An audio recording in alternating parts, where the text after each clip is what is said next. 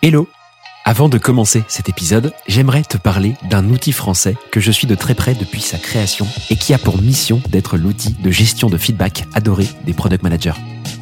Cet outil, c'est Cycle. Et si Cycle est si apprécié, c'est parce qu'il résout un problème pénible. Collecter et trier la pile énorme de retours utilisateurs que tu traites à la mano. Avec le mode autopilote alimenté par IA, Cycle va extraire et catégoriser les besoins de tes clients automatiquement, puis te recommander comment les actionner. Bonus, si tu utilises Linear, l'équipe de Cycle vient de sortir une intégration qui va changer la donne en synchronisant les retours utilisateurs avec les tickets de l'équipe tech. Grâce à cette connexion, tu communiques chaque release en un rien de temps. Si comme les équipes de Strapi, Swan, Exa et le startup studio eFounders, tu veux en finir avec la gestion pénible des feedbacks, je te recommande de l'essayer au plus vite en te dirigeant sur leur site cycle.app. En tant qu'auditeur de Clé de voûte, tu obtiens 20% sur la première année avec le code promo Clé de voûte. Cet épisode vous est proposé par l'équipe de Cycle qui vous souhaite une super écoute. Derrière chaque grande boîte, il y a un grand produit. Derrière chaque grand produit, il y a des gens talentueux, passionnés et ambitieux. Oh, that's music to my ears. On les appelle Product Manager, CPO ou Product Leader. Oh, yes, yes. Quel que soit leur titre, ils ont tous la même mission. Devenir la clé de voûte de leur entreprise à la croisée du design, du business et de la tech pour créer les futurs produits indispensables de demain. Well, that's excellent. Clé de voûte, c'est le podcast des products pour les products. Chaque semaine, je te fais passer un moment aux côtés des meilleurs leaders du produit français. I'm so happy. Avec une mission, te livrer tous leurs secrets, méthodes et apprentissages pour devenir toi aussi la clé de voûte de ton entreprise. You know what? I like that idea. Aujourd'hui, j'ai le plaisir d'accueillir Alex Watrelot sur Clé de voûte. Passé par Salesforce et la scale-up suisse Scandit, Alex est le premier employé de Sunday où il a créé le produit de zéro, puis construit une équipe de 25 product managers pour lancer 5 produits en 18 mois. Il vient sur Clé de voûte pour la deuxième fois dans un épisode intense où on revient sur ces 12 leçons du terrain qu'on ne trouve pas dans les bouquins product. On y parle de roadmap flexible, de deadline produit, des dangers de l'AB testing ou encore d'erreurs en recrutement. Cet épisode est un concentré de pragmatisme que je te conseille d'écouter à tête reposée. Je te laisse quelques secondes pour te concentrer et je te souhaite une bonne écoute. Salut Alex, comment tu vas? Ça va super bien, super content d'être ici. Ouais, grave, moi aussi. Deuxième fois que tu viens sur Clé de voûte, Alex. Je crois que ton dernier épisode est sorti il y a un truc comme un an et demi, où tu viens nous raconter euh, le début de, de Sunday, comment tu as lancé le MVP en un mois. Et euh, bah, il se passe du coup euh, quelques mois, beaucoup d'eau a, a coulé sous les, les ponts. Beaucoup, Et- d'eau- beaucoup d'eau dessus de moi aussi. beaucoup d'eau dessus de toi aussi. Et surtout, bah, on, avait continué à discuter. Tu m'avais dit que toi, euh, globalement, tu vois, as pris vachement de recul sur ce qui s'est passé, à la fois euh, dans ton expérience sur Sunday, mais aussi après, tu vois, et que tu as voulu documenter un petit peu tout, euh, tout ce qui s'est passé, toutes ces étapes franchies, peut-être les enseignements que tu as tirés. Et on s'est dit ensemble, bah, mutuellement, qu'on pouvait en faire un épisode trop cool où tu pourrais partager une dizaine de, tu vois, de leçons qui viennent du terrain, quoi. Avec grand plaisir. Eh ben écoute, trop cool, on va se faire ça. Alors ça va être un épisode où on va essayer de- d'enchaîner, de, rebondir un petit peu euh, sur euh, chaque leçon. Bien sûr, on a préparé de notre côté euh, des choses qui vont franchement sur des trucs, des terrains qui sont très théoriques, comme très humains, de recrutement, etc., comme on a dit en intro. Moi, ce qui m'intéresserait, tu vois, serait qu'on commence peut-être sur... alors déjà, peut-être parler un petit peu de Sunday rapidement pour qu'on remette un peu dans le contexte. Je pense qu'on va y faire pas mal de, références pendant tout l'épisode. Peut-être si tu peux nous, tu vois, nous dire en deux lignes un peu ce que c'est pour les gens qui ne connaîtraient pas la boîte. Sunday, ça s'écrit sur un principe simple, qui est que le moment du paiement au restaurant, c'est pas un moment sympa. C'est un moment où tu attends l'addition, c'est un moment où tu demandes la machine des cartes bleues, c'est un moment où tu dois diviser l'addition, il y a quelqu'un qui a oublié de payer un coca. C'est un moment de, friction euh, dans le restaurant, et le but c'était d'enlever ça euh, en mettant des QR codes sur les tables et en permettant aux clients de payer l'addition eux-mêmes plutôt que d'avoir à demander l'addition au serveur et de la payer ensuite euh, avec la machine à carte bleue. Ouais, donc y avait, vous aviez créé un petit module qui était un QR code en physique du coup sur les tables. Toi, tu passais en tant que client avec ton téléphone, tu scannais le QR, tu arrivais sur un- une application, un parcours, où tu pouvais directement payer en quelques clics euh, ton addition. Quoi. Exactement. Et après ça, ça se dérive en plein d'autres trucs. Tu peux, euh, tu peux bien évidemment mettre une revue euh, sur le restaurant, tu peux accéder à des programmes de loyalty, etc. Il y a pas mal de trucs qui se construisent autour de ça, mais le moment clé, c'est le moment du paiement.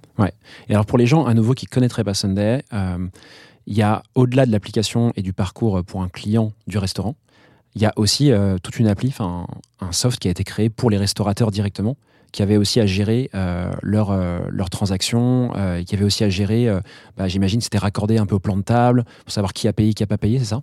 C'est ça, en fait, globalement, quand tu rentres dans le restaurant, le restaurant, c'est un, un, un environnement extrêmement, extrêmement difficile, où ça va très très très vite et il faut pas perdre de temps.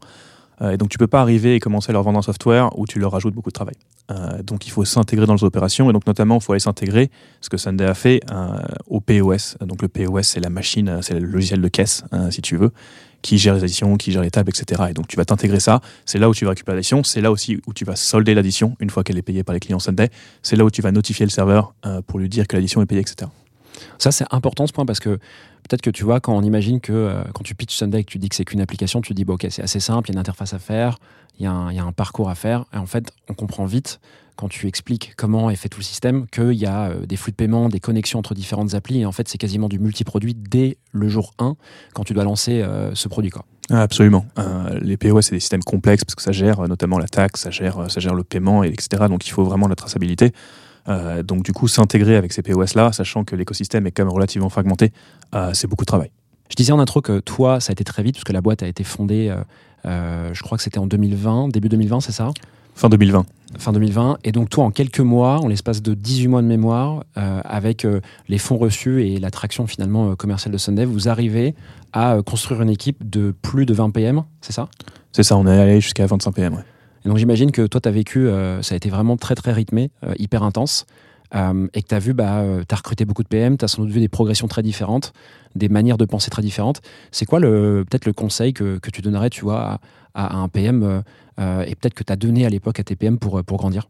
Alors, je pense que c'est pas un conseil qui est spécifique à l'hypercroissance. Je pense que le truc le plus important, si tu as envie de, si d'avoir une carrière sympa et de grandir, c'est de savoir prendre les opportunités quand elles arrivent. Euh, je vais te prendre un exemple assez personnel. Euh, fin 2020, donc si tu veux, c'est le Covid, c'est le confinement. euh, je vivais en Suisse. je bossais pour donc la, la Scale Up Scandit. J'avais un bon boulot, sympa, de senior PM. Là-bas, dans les montagnes dans les montagnes et, et bien payé parce que parce que c'est la Suisse. Et, et je romps, enfin ma copine et moi rompons nos fiançailles et je décide de rentrer en France parce que c'est là que j'ai mes amis, c'est là que j'ai ma famille. Donc glo- globalement, si tu veux, j'ai changé euh, ma vie, ma vie a changé de tout au tout et le seul truc qui est stable dans ma vie, c'est mon job que j'aime bien euh, et qui est confortable. Et donc c'est le vraiment c'est le dernier truc que j'ai pas envie de, euh, changer par hasard, je parle à Victor Luger. Donc Victor qui est à l'époque cofondateur et CEO des, des restaurants Big Mama.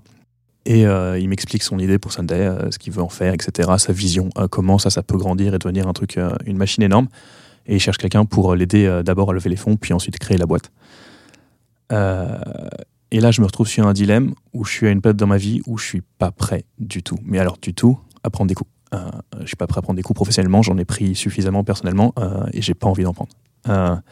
Mais de l'autre côté, j'ai pas envie de tourner le dos à un truc que je sais que je vais regretter. Euh, je- et euh, et c'est juste, c'est juste pas le bon moment. Mais ce, ce genre d'opportunité, quand je vois Victor Luger, quand je vois ses qualités, notamment ses qualités de, de vision, ses qualités à penser toujours plus gros, à aller toujours plus loin, qui sont des qualités que à l'époque j'avais vraiment pas. Euh, et j'avais envie d'acquérir. Euh, j'avais vraiment envie d'y aller. Et, et donc du coup, je me retrouve un peu comme ça. Et, en Un fait, je me dilemme quoi pour toi énorme dilemme. Et, euh, Mm. et je me retrouve dans la même situation que quand j'étais petit dans un parc d'attractions aquatiques.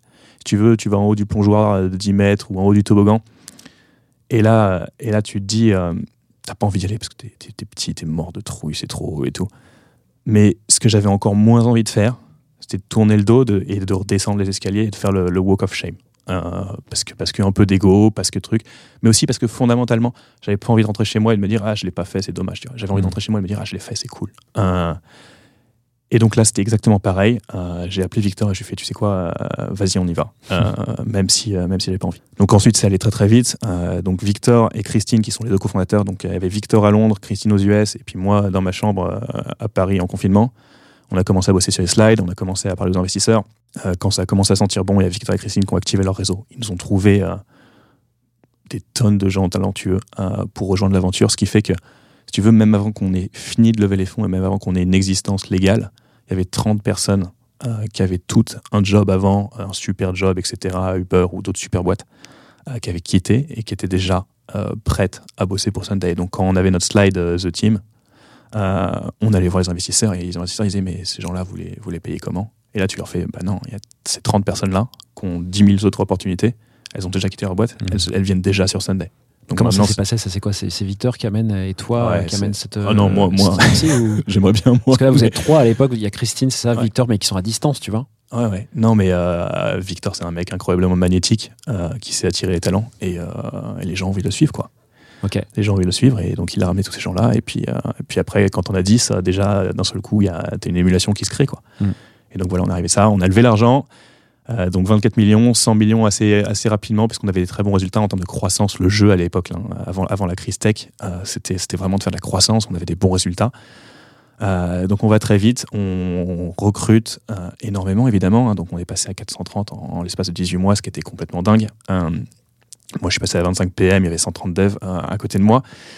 Euh, donc tout ça c'était- fou. Après bien évidemment en mi-2022, si tu veux, tu as nos investisseurs qui nous appellent et qui nous disent les gars, euh, la tech ça va plus être la même chose, Euh, l'argent il y en a plus comme il y en avait avant. Mm. Il, faut, il, faut que vous, il faut que vous calmiez tout de suite et il faut que vous corrigiez le tir. C'est plus le jeu de la croissance, c'est le jeu du business model et c'est un autre jeu avec des autres règles. Donc là, bon, bah, évidemment, on, on l'a pris plein de fouet parce que les boîtes comme nous, c'était des boîtes qui vraiment jouaient à fond le jeu euh, de 2020-2021 Mm. euh, et qui est pas du tout le même que celui de 2022. On a, on a, on a beaucoup dégrossi, euh, malheureusement. On a, dû, on a dû laisser partir énormément de gens qui étaient, qui étaient excellents. Mais une fois qu'on a fait ça, globalement, on, avait, on a stabilisé notre runway. On a stabilisé, donc runway, hein, c'est le, c'est le temps que tu as avant de plus avoir de cash. Donc on a stabilisé euh, ce chiffre-là. Et, euh, et puis après, si tu veux, mon job était presque devenu plus intéressant parce qu'avant, en tant que CPO d'une boîte en hypercroissance, ton job, c'est principalement euh, de l'organisationnel. Tu recrutes énormément, tu crées des process qui permettent de gérer le fait que avant tu avais deux personnes qui se parlaient entre elles, le lendemain tu as deux équipes, donc comment tu fais pour pas avoir de de connaissances, etc. Donc ton job, c'est beaucoup, beaucoup de problèmes liés à, à l'org, à l'orga. Après ça, en fait, bah, tu as des ressources qui sont données, un cash qui est donné, un, budget, une équipe donnée. Et là, ton rôle, il devient un peu différent. Il est, bon, bah, en fait, notre but, c'est de créer un vrai business model. Comment on fait pour créer un produit qui soit aussi intéressant que possible, de manière à ce que les gens eh ben, ils aient envie de payer et que quand ils payent, bah, ça paye nos salaires. Euh, et ça, franchement, pour moi, c'est presque un, produit, un problème plus intéressant. Donc, on a un peu divergé, mais pour revenir, je pense que le truc que, que, je dis aux gens, c'est que cette expérience était incroyable. Euh, et elle n'est pas arrivée au bon moment pour moi, euh, personnellement, et je l'ai prise parce que je voulais pas vivre avec des regrets. Et je pense que si les gens ont envie de, vivre des trucs hein, importants dans leur vie, euh, il faut savoir prendre les opportunités, même si elles n'arrivent pas forcément au, moment où tu t'y attends. C'est ça que tu donnerais comme conseil à tout PM qui souhaite grandir, c'est d'être, euh, c'est de vivre, tu vois, de, saisir les opportunités, même si on, se sent euh, un peu stressé, tu vois, euh, un peu fragile dans certains moments. Et, euh, tu, penses que c'est il y a rien de pire que justement de pas saisir ces opportunités-là parce qu'il y a des contextes euh, euh, où faut, on pense qu'il faut pas y aller? Bah, rien de pire. Rien de pire, non. hein. Il y, a- autre chose dans la vie que faire une carrière et vivre des moments de dingue au boulot. hein. On, peut, on peut prioriser d'autres choses. Après, je pense que les gens qui ont envie de vivre des trucs au boulot, ouais, il faut savoir. il faut savoir pousser, et pas que les PM d'ailleurs, hein, à, peu près, à peu près tout le monde. Avec tout ce que tu nous as dit là, euh, bon, je comprends que globalement, euh, comme je disais au début, ça a été hyper intense. Il y a eu sans doute des erreurs dans le lot, tu vois. Il n'y a pas que des succès forcément dans une aventure pareille avec un rythme pareil. Euh, tu vois, dans l'écosystème produit, on parle beaucoup de d'appliquer le bouquin, tu vois, la théorie des bouquins. Peut-être que pour certains c'est pour se rassurer, d'autres c'est vraiment un guide, tu vois, dans leur quotidien. Toi, j'imagine que quand tu as une telle intensité de, de, de travail, tu vois, avec tes équipes, t'as pas forcément le temps de réfléchir. C'était quoi ce qui te, ce qui te poussait et à quoi tu te rattachais? Est-ce que tu te rattachais justement à ce que tu as appris peut-être avant chez Scandit ou dans des précédentes expériences et donc un petit peu du by the book, tu vois, du bouquin? Ou est-ce que vraiment tu y allais, euh, t'y réfléchissais pas et tu y allais comme tu pouvais, quoi? Je pense que tu essayes toujours de réfléchir quand tu bosses, sinon tu es mal barré. Euh, mais en effet, tu n'as pas grand-chose à quoi te rattacher euh, quand tu es, dans un environnement comme ça, avec une croissance comme ça. Il y a, y y a très peu d'exemples. Euh, Il y a très peu d'exemples qui existent sur, euh, sur, sur, sur, le fait de faire ça. Et d'ailleurs, la plupart des gens nous ont dit, euh, vous allez vous planter, vous allez avoir votre productivité, elle va, elle va exploser, parce qu'en fait, vous n'êtes plus pas capable de gérer l'overhead d'une telle croissance. Mmh. ils ont eu tort, ces gens-là. Franchement, ils ont eu tort. Bien sûr qu'on s'est pris les pieds dans le tapis, bien sûr qu'on a galéré comme des chiens. Euh, mais à la fin, euh, à la fin d'ailleurs pendant et puis durant, durant, durant toute l'expérience, il n'y a pas un moment euh, où on n'a pas constamment amélioré notre productivité, euh, où on n'a pas constamment amélioré nos process, où on n'a pas constamment fait en sorte que chaque individu euh, puisse apporter plus de valeur. Donc tu vois, je te prends un exemple, après 18 mois, donc voilà, 120 dev, 25 PM, donc c'est un truc de, de- de malade. et bah, on mettait, je pense qu'on mettait facilement en prod 5 fois par jour, et on était capable de faire euh, 3 MVP en un mois. Donc, voilà, on n'était pas ralenti par le fait d'avoir grandi très vite. Euh, par contre, ouais, ça a été dur, et t'as pas grand chose sur lequel il faut te rattacher, donc du coup, tu es obligé en permanence d'aller retrouver des solutions. J'allais te le dire, ça c'est hyper impressionnant d'un point de vue performance, tu vois, et impact, j'imagine, sur le produit. Par contre, c'est épuisant de tenir ce rythme avec autant de monde, euh, que ce soit pour euh, un manager comme toi, mais pour tous les gens qui sont dans la boîte, tu vois. Ah ouais, c'est. Comment tu fais sur le long terme, en vrai, tu vois, pour, pour tenir un peu cette cadence Je pense que globalement, tu, tu peux tenir la cadence si tu sais pourquoi tu es là. Euh, en tout cas, ça aide énormément. Euh, si tu sais pourquoi tu es là, si tu es excité par la mission, si tu es excité par tes équipes, euh, que tu aimes ce que tu fais, que tu aimes bosser avec les, avec les gens qui sont autour de toi, ça aide énormément au fait de bosser beaucoup. Et puis après, je pense que ça prend une certaine personnalité, c'est-à-dire que si tu as peur de te prendre des claques, si tu as peur, si tu peur de te tromper, ah, c'est probablement pas le bon environnement pour toi. Mais ça, tu vois, c'est un truc, les Américains ils disent toujours, on apprend par les erreurs. J'aime pas beaucoup cette phrase parce que je trouve que tu apprends plus par les succès. Euh, si tu apprends comment faire un truc, bah, tu allé plus loin que si tu as appris à comment pas faire un truc. Euh, donc je pense que tu apprends mieux par les succès. Mais je pense que ce qu'il y a de vrai derrière, c'est le fait de, si t'es pas dans une boîte où tu es en train de te planter régulièrement, c'est qu'en fait, tu es sur un rythme qui est trop lent. Tu as trop de temps pour tout réfléchir, tout bien planifier. Et donc, du coup, tu pas en train d'apprendre suffisamment. Euh, et c'est ça qui est, qui, est- qui est- génial dans une boîte comme Sunday. Euh, c'est que tu as tous les challenges euh, que tu peux gérer et, et même beaucoup plus. Donc pour toi, les bouquins, c'est pas forcément euh, le meilleur canal pour apprendre. C'est la base. En mais- tout cas, pour moi, non. Après, je pense que je pense qu'il y a plein de bouquins qui.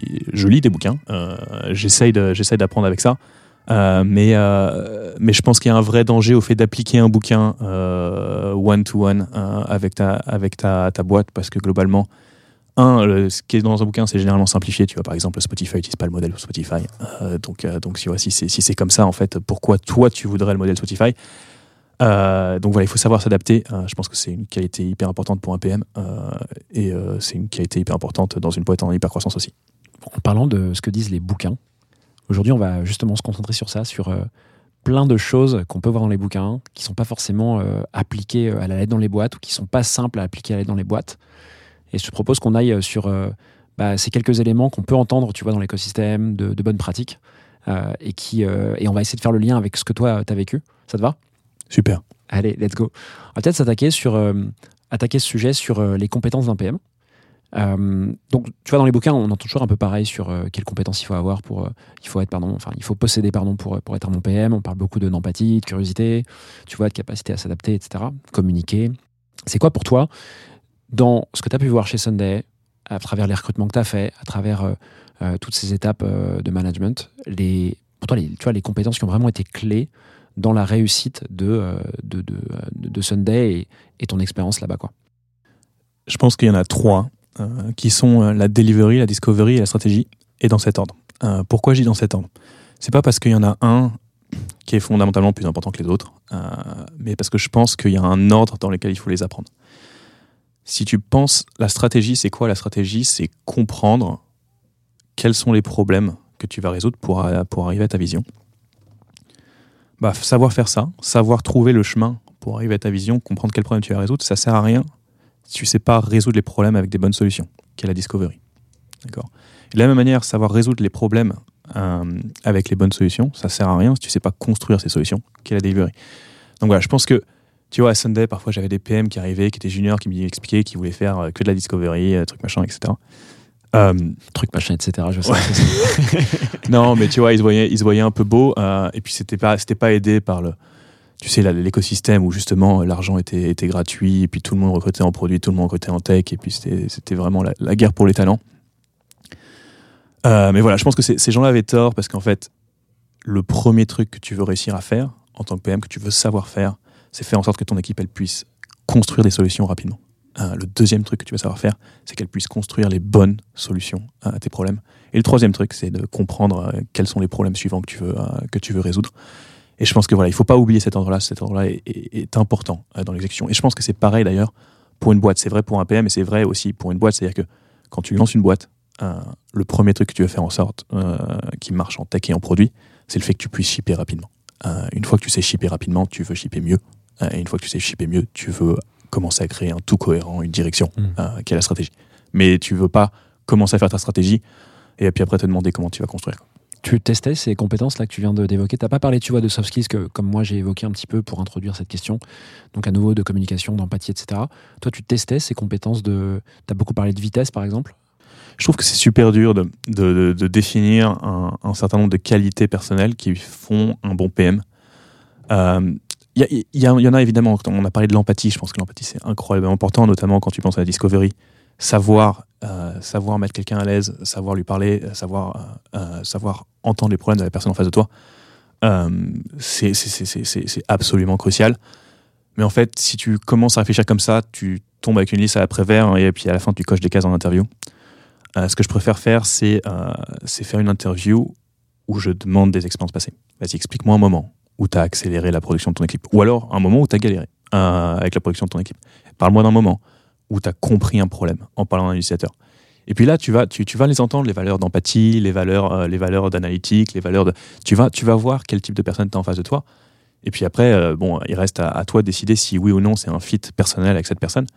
Mais je préfère, beaucoup, je préfère largement demander, et d'ailleurs ça, ça vient du produit, hein, c'est pas moi qui ai inventé ça, c'est la technique d'interview que, la plupart des gens appliquent en discovery.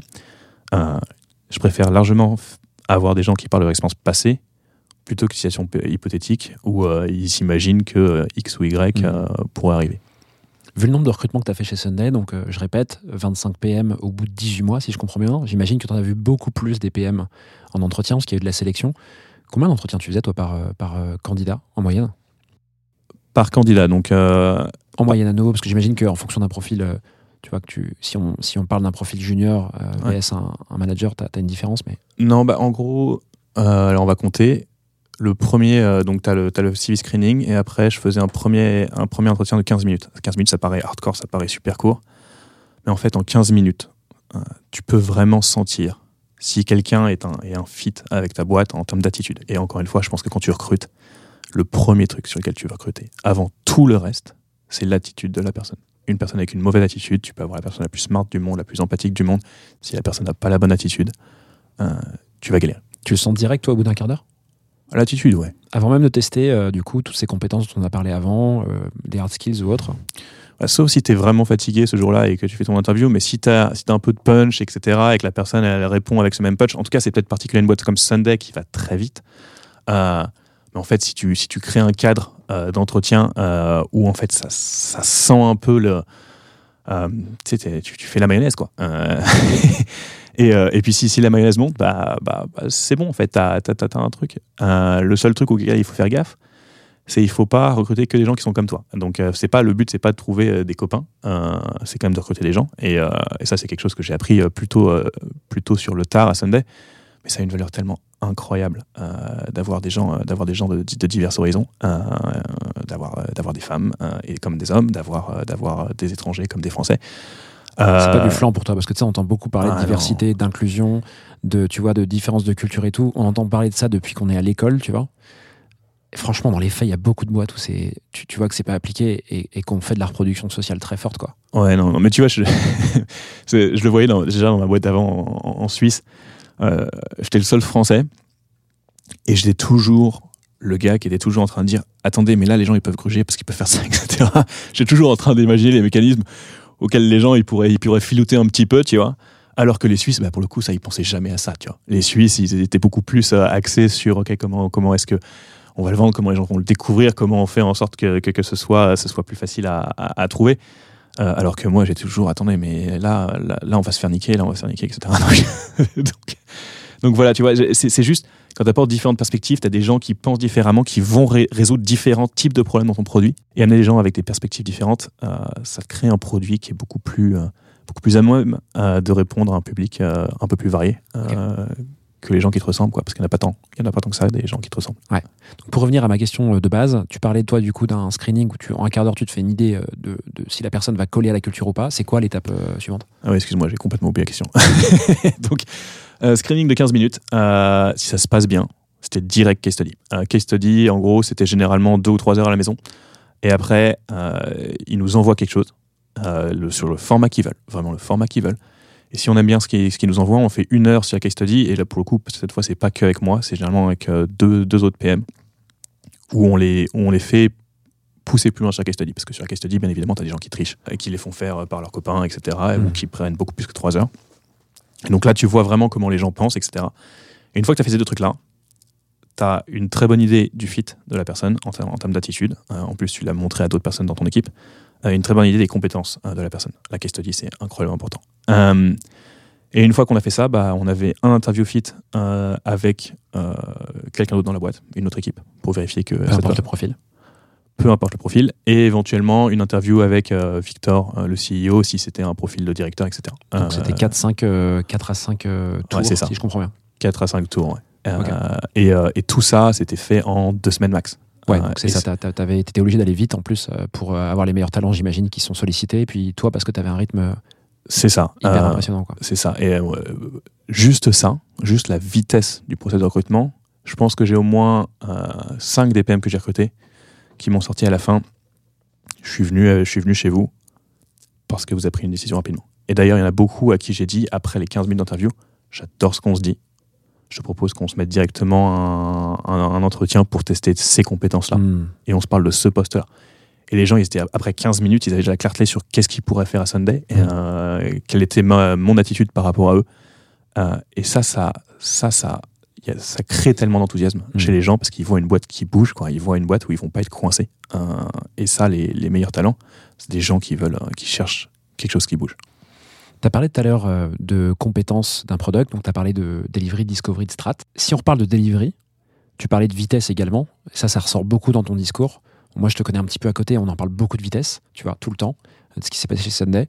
Euh, si on parle un petit peu de delivery, c'était quoi la méthode chez Sunday? Qu'est-ce que vous, que vous poussiez comme méthode pour que bah, la cadence euh, soit celle que tu as évoquée tout à l'heure, qu'il n'y ait pas de perte de temps, que ça sorte jusqu'à, tu disais, euh, je crois que c'est 5, releases, 5 mises en prod par jour, pardon.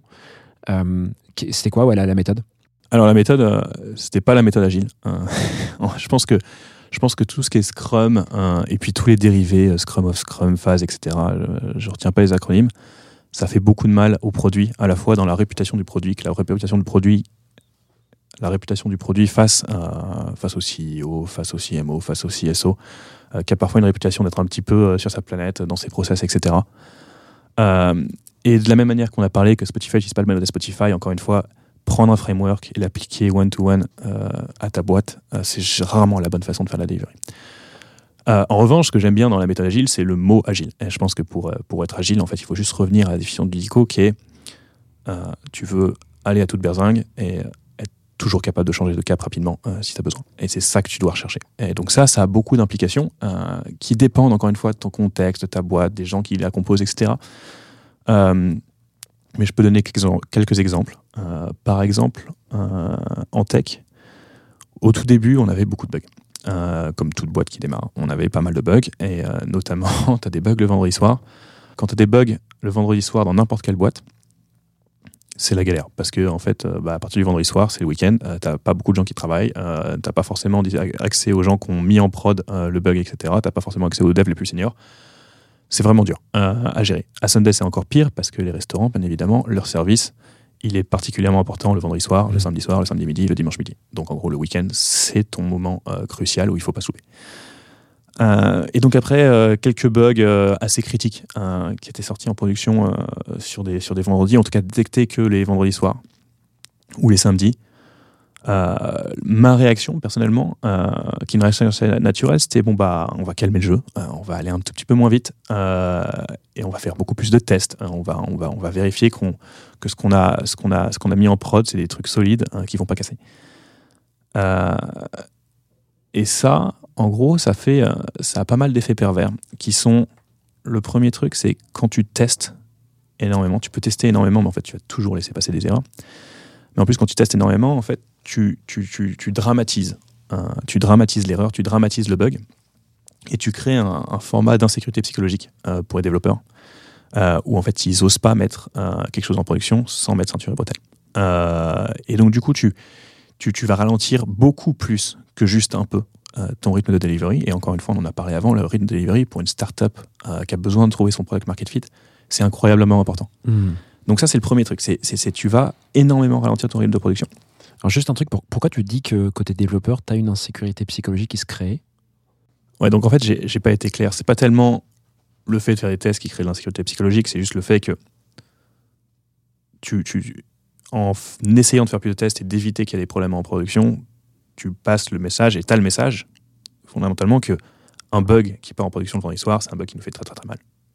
Euh, ou même un bug qui part en production n'importe quand. Euh, parce que fondamentalement, nos services, c'est aussi le soir. Le soir, tu as aussi peu de gens qui bossent. hein. Euh, et donc en fait, tu faire plus de tests, c'est dire, c'est dire, on n'accepte pas les bugs.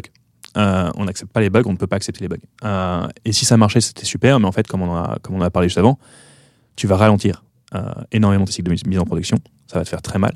Et le deuxième truc qui est encore pire, qui se passe, c'est que comme tu ralentis tes cycles de mise en production, disons que par exemple tu passes de mettre en production deux fois par jour à mettre en production une fois par semaine ou trois fois par semaine.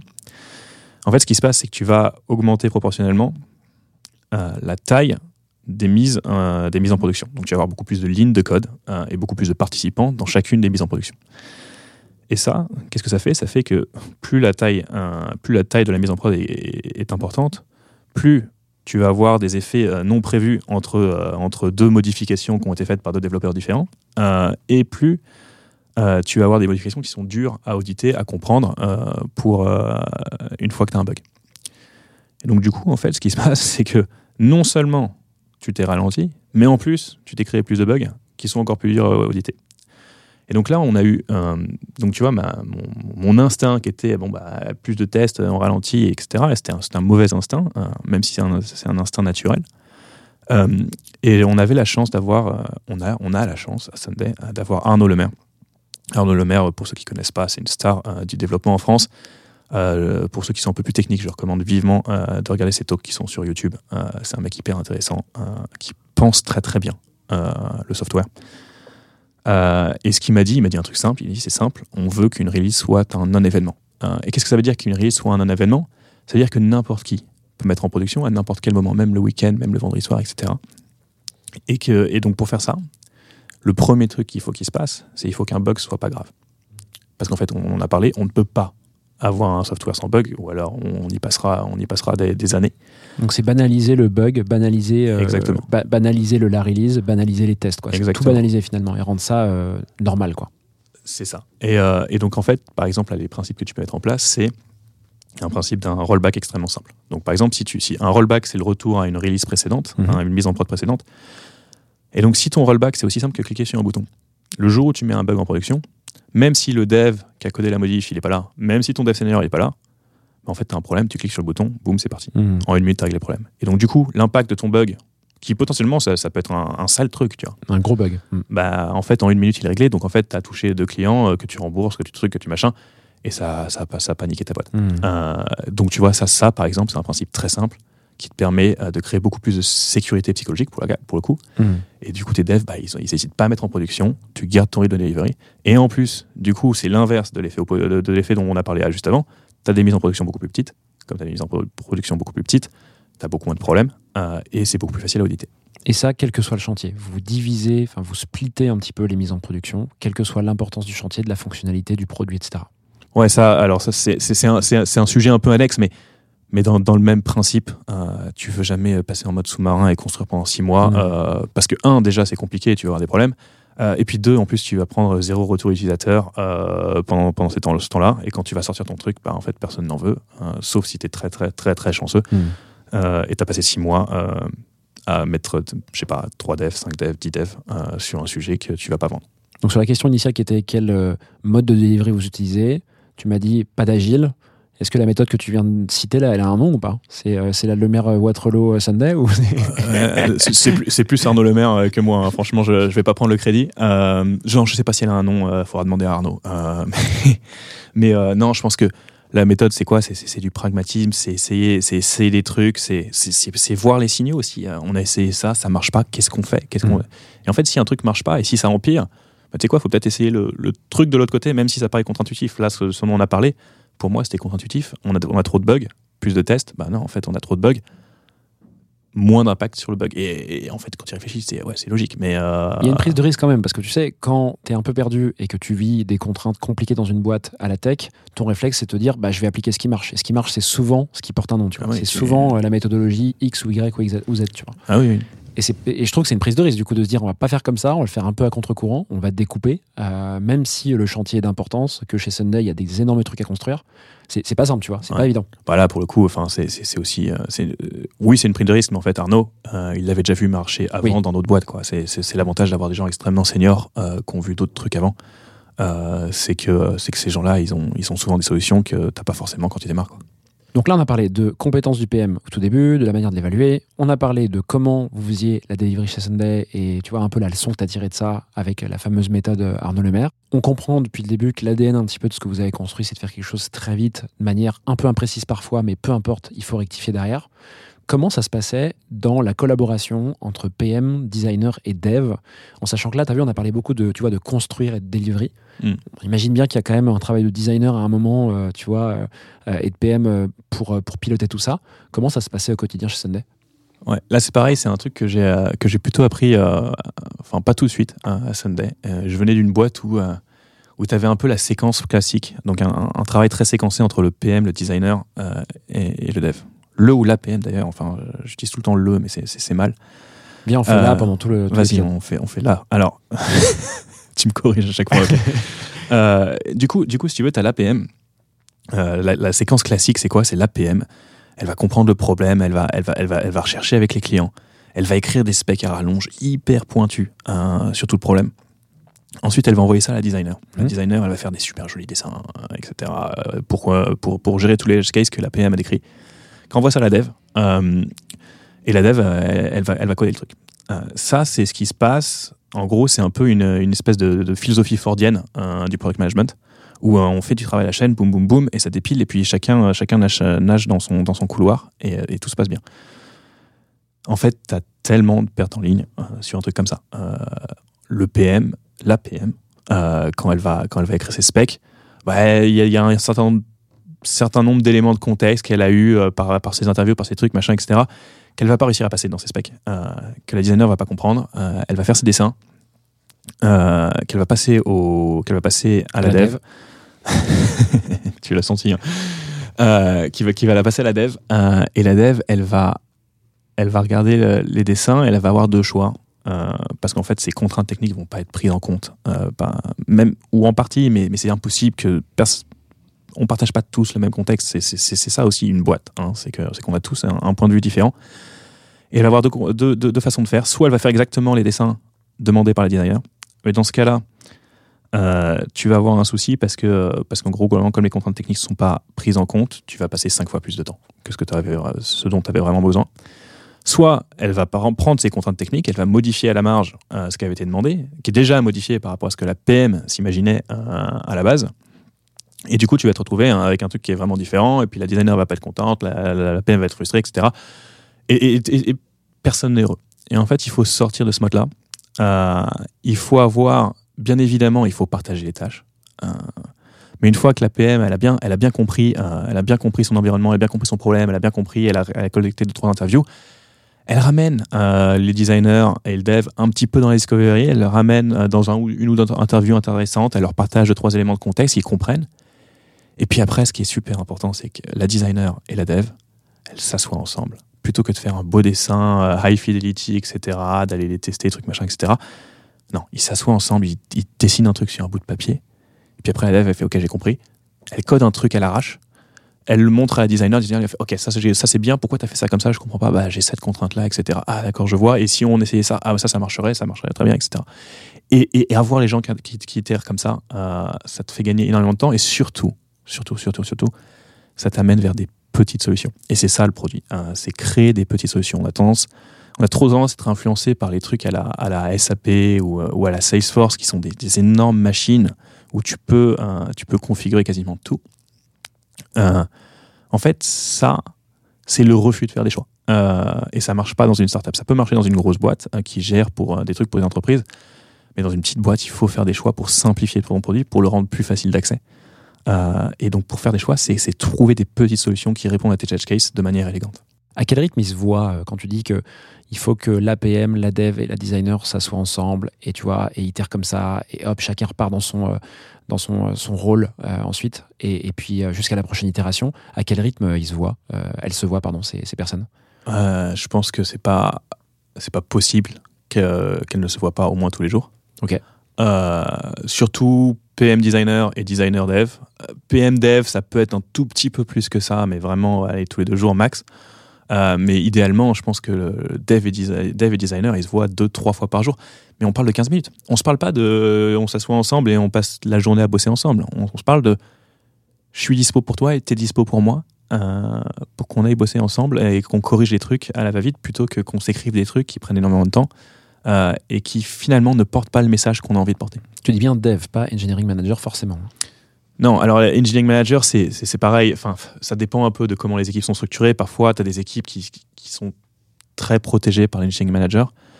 Je suis pas un énorme fan de ça. euh, parce qu'encore une fois, c'est pareil, tu as de la perte en ligne. Euh, et je préfère, je préfère des équipes qui, qui ont plus d'interactions euh, directes. Euh, je pense que le rôle de l'engineering manager, c'est c'est beaucoup dans quelle attitude on a envie de donner à cette équipe, quelle, euh, quelle, quelle liberté, est-ce qu'on a besoin de plus de gens, est-ce qu'on est peut mettre plus de gens, plus de forces vives euh, sur le sujet, ou est-ce qu'au contraire, on peut aller aider les autres équipes? Euh, C'est aussi donner une direction technique éventuellement, si c'est si son rôle, ça dépend des boîtes. Mais voilà, c'est plus, c'est pas son rôle, c'est pas d'être au milieu des gens, c'est d'être un enabler, l'engineering manager. C'est pas pas de se mettre entre deux personnes. Donc tu disais, tu crées ces interactions euh, et ces itérations tous les jours pour euh, la plupart des équipes, pour la, en tout cas 80% des équipes. Euh, ça te fait pas de la phase de discovery à rallonge tout ça? C'est-à-dire que je pense que c'est un peu la crainte que beaucoup de boîtes ont quand tu leur dis qu'il faut euh, constituer ce trio et que même le développeur, parce que c'est souvent, ou la développeur, c'est souvent elle qui est compliquée apparemment à ramener. À nouveau, je parle de ce que j'entends moi dans les boîtes. C'est elle qui est souvent compliquée à ramener dans le trio parce qu'on se dit que sa place, c'est quand même euh, au niveau technique, euh, résolution de problèmes techniques, code, etc. Est-ce que justement, donc, ça ne crée pas des phases de discovery hyper allongées, le fait que ces trios soient en permanence euh, en train de collaborer et de se revoir tous les jours? Je pense qu'il y, a- différentes parties dans la discovery. hein. Il y a la partie discovery, on va, on va essayer de comprendre le problème. Ça, je pense qu'en effet, ça, ça doit rester principalement côté PM.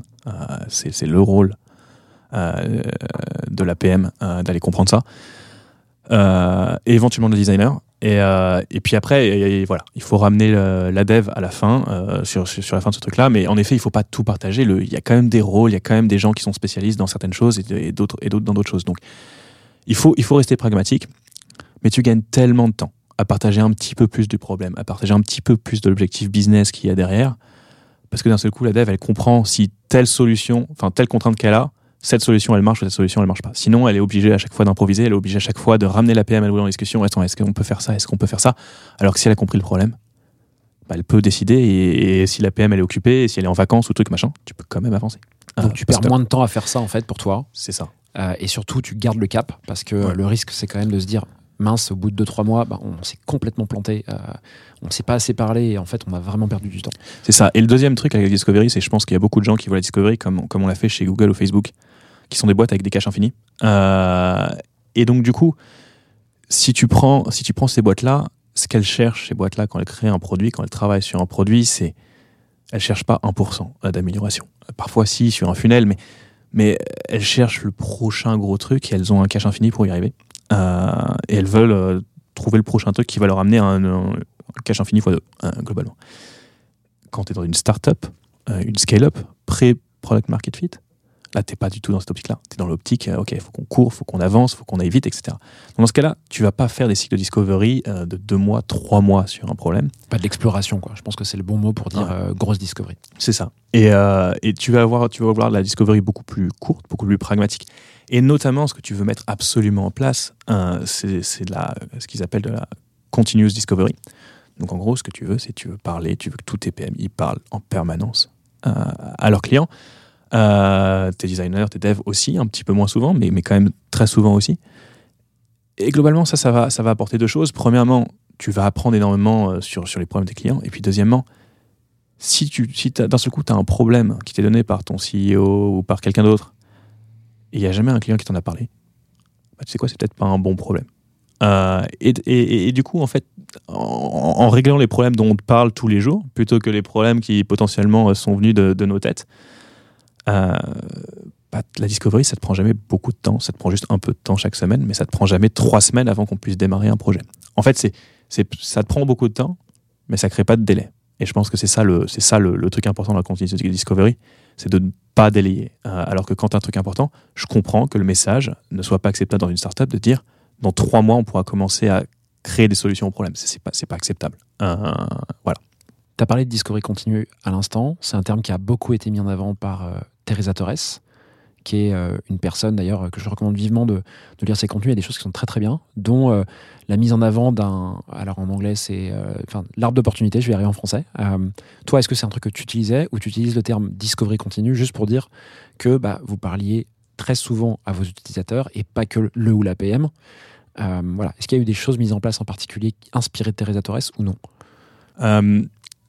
Alors oui, oui, mais pas l'arbre d'opportunité. L'arbre d'opportunité, j'ai essayé et euh, je m'en suis pas sorti parce que j'avais trop d'opportunités. T'avais trop d'opportunités ouais, ça m'a pas aidé à, ça m'a pas aidé à, à- à redescendre et, et à aller choisir des trucs. Euh, en revanche, ce qui m'a énormément aidé sur Terra Torres, c'est c'est elle te donne des tonnes d'exemples sur comment mettre en place la discovery continue. Tu vois, par Elle exemple, est un- hyper forte pour ça. Ouais, tu vois, un des trucs qui est super compliqué, notamment, tu vois, Sunday, c'est B2B2C, mais tes clients numéro un, c'est les restaurateurs. Comment tu fais? Pour pouvoir aller parler aux restaurateurs tous les jours Tu, tu peux pas les déranger, les gens, ils, ont un travail, tu peux pas. C'est très dur de créer des, mécanismes comme ça, et donc euh, voilà, Teresa Torres, elle a plein de tips, de tricks euh, pour t'expliquer comment faire, comment mettre ça en place dans tes équipes, et quel genre de. À quel moment tu peux te dire, ok, là j'ai un bon système versus là, euh, j'y suis pas encore. Et ça, ça, je recommande vivement tout ce qu'elle recommande. Trop cool. Tu as parlé tout à l'heure de CEO, juste avant là, la relation euh, CEO. Tu disais à l'instant, euh, si le CEO a vu quelque chose, tu vois, Ouais. il, il sent quelque chose de par son intuition et aussi de son, de son passé dans, dans la boîte, ou en tout cas a gratté un petit peu pour lancer sa boîte. Et si un PM n'a pas vu ça auprès des clients, il peut se passer, tu vois, il peut se passer des désaccords. Euh, tu peux pas, euh, tu vas pas forcément creuser un truc que tu as senti chez un client alors que le CEO sent pas. Tu penses quoi de ce terme qu'on utilise beaucoup en disant que le PM c'est un peu le mini CEO de la boîte? Je pense que c'est flatteur pour le PM et c'est un peu réducteur pour le CEO. c'est euh, le CEO, il est quand même responsable. Si, le business se passe mal, euh, bah, la boîte elle tombe ou alors il y a des gens, il va falloir virer des gens, etc. Enfin, il doit, il doit répondre aux investisseurs, il doit trouver l'argent. Tu as, quand même un certain niveau de responsabilité au niveau du CEO qui est, supplé- qui est supérieur à, à celui d'un PM. Ce que j'aime beaucoup dans la définition, par contre, euh, c'est le fait de ramener le PM à un rôle business, à un rôle de PNL, profit and loss. Euh, je pense qu'il y, a- trop de PM qui sont dans une optique de d'améliorer le produit sans vraiment réfléchir à quel est l'impact business qui est derrière. À la fin, si tu prends une équipe produit, tu as, 5 devs, un PM, une designer, euh, tu vas rapidement atteindre un demi-million, euh, voire un million de salaire chargé. Ça, c'est de l'argent qui doit se retrouver dans ton business derrière. Et si ça se retrouve pas, c'est pas bon. La seule façon de faire en sorte que ça se retrouve, c'est de comprendre comment t'impacte le, le business et de le mesurer. Et donc ça, je pense que c'est ça qui est bien dans cette définition-là, c'est qu'il faut que les PM se mettent dans la position du CEO, que se mettent dans les chaussures du CEO et se disent, OK, comment je fais pour apporter de la- de l'argent à ma boîte? Est-ce que ma boîte, elle galère euh, dans l'acquisition client? Qu'est-ce que je peux faire pour aider l'acquisition client? Est-ce que je peux créer une meilleure démo? Euh, Est-ce que je peux aider euh, Est-ce que je peux aider juste, par exemple, je sais pas quoi, sur le sur l'automatisation de de recherche de leads, etc., etc. Comment faire pour aider les problèmes business de ma boîte Ça, je pense que c'est ça la, vérité qui, se cache derrière cette, phrase-là, euh, qui est pas complètement vraie, euh, mais qui est pas complètement fausse non plus. On entend beaucoup parler de ça, euh, en particulier dans ce contexte, tu vois, un petit peu compliqué dans, la tech, puisqu'effectivement les boîtes sont, sont un petit peu moins financées, et donc on demande beaucoup aux gens, et en particulier aux PM, de penser business. Toi, comment tu fais pour, pour penser business, au-delà juste, tu vois, de le dire comme ça à l'oral, qu'il faut que les PM pensent plus business? Je pense que la, première chose à voir, c'est avoir une certaine culture business. Euh, donc il faut, il faut comprendre euh, les chiffres de base de la finance, euh, que ce soit la lifetime value, donc la, valeur, la valeur sur, sur la vie d'un client, que ce soit les métriques comme le churn, que ce soit l'acquisition, que ce soit enfin, globalement l'ensemble du funnel de sales, l'ensemble de tout, ce qui est, tout ce qui est rétention, croissance de tes clients. Si tu comprends pas ces problèmes-là, euh, tu vas pas y arriver. Tu vas pas y arriver parce que il y a juste trop de choses qui sortent. Euh, et donc ça, pour ça, si, tu, si, si, si aujourd'hui c'est quelque chose sur lequel tu galères, euh, ce que je te recommande, euh, c'est vraiment d'aller écouter des podcasts un peu plus, un peu plus variés, euh, avec, avec des entrepreneurs, avec des CEO, avec des gens dont, dont- dont c'est le problème tous les jours. Et puis Des après, j'imagine aussi. Ouais, avec des sales, absolument. Des sales, ouais. Et, et voilà. Et globalement, ça, ça va aider. Et puis après, le deuxième truc, c'est bon, il, faut, il faut juste le vouloir. Une fois que tu le veux et que tu as le bagage, euh, t'as le bagage pour parler business, euh, tu vas y arriver. Tu vas y arriver. Tu vas, tu vas bien voir que oui, là, je suis en train de, de chercher un objectif business versus bah là, j'ai fait une feature qui m'a l'air cool, mais qu'est-ce que je vais apporter au business derrière? Franchement, je sais pas. Si, si, si tu te poses cette question-là à chaque feature, à chaque gros élément de ta roadmap, et que tu te dis quel, quel va être mon impact business, si tu sais pas répondre, tu as un problème. Donc soit ton problème c'est que ton éducation business n'est pas suffisamment poussée, et dans ce cas-là il faut la construire, soit ton problème c'est que ce que tu crées là, tu le crées un peu pour toi-même, tu le crées un peu parce que c'est beau, euh, mais tu n'es pas en train de créer un truc qui va vraiment aider ta boîte. Euh, et ça c'est un problème pour une startup et une scale-up qui est en train de chercher, euh, chercher son argent. Quoi.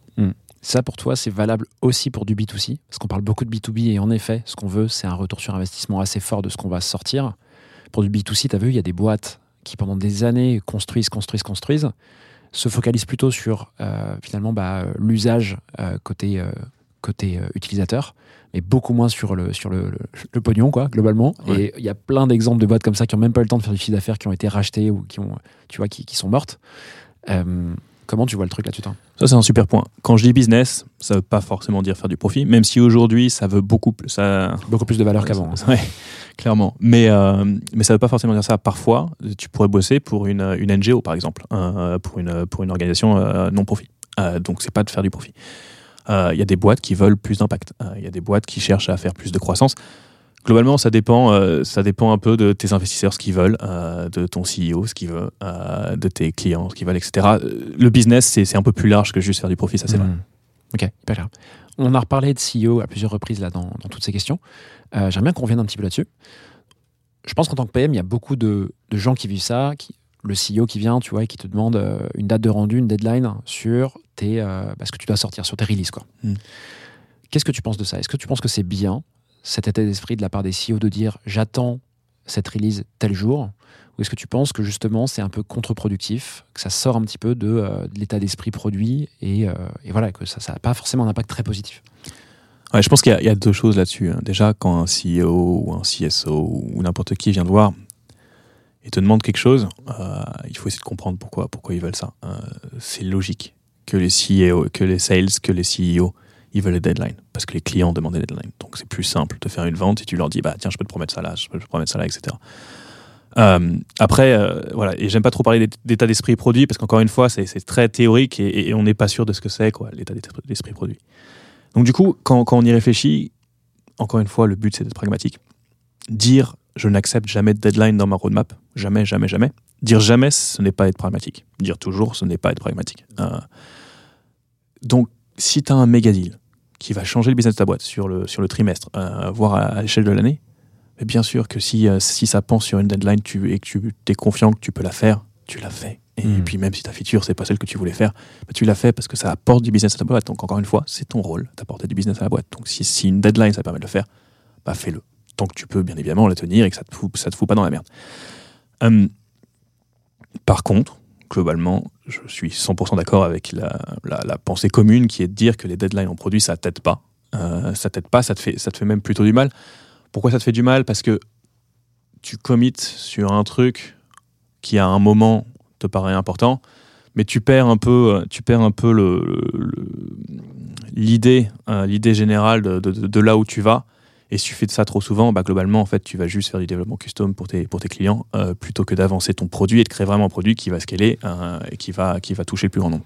Ouais, donc ce qui est dangereux, c'est de partir un peu dans le mode ESN, Ouais, en exactement. mettant des deadlines à chaque fois, en habituant tes utilisateurs, tes clients et même d'ailleurs tout le monde dans la boîte à ce que tu travailles avec des deadlines. Absolument.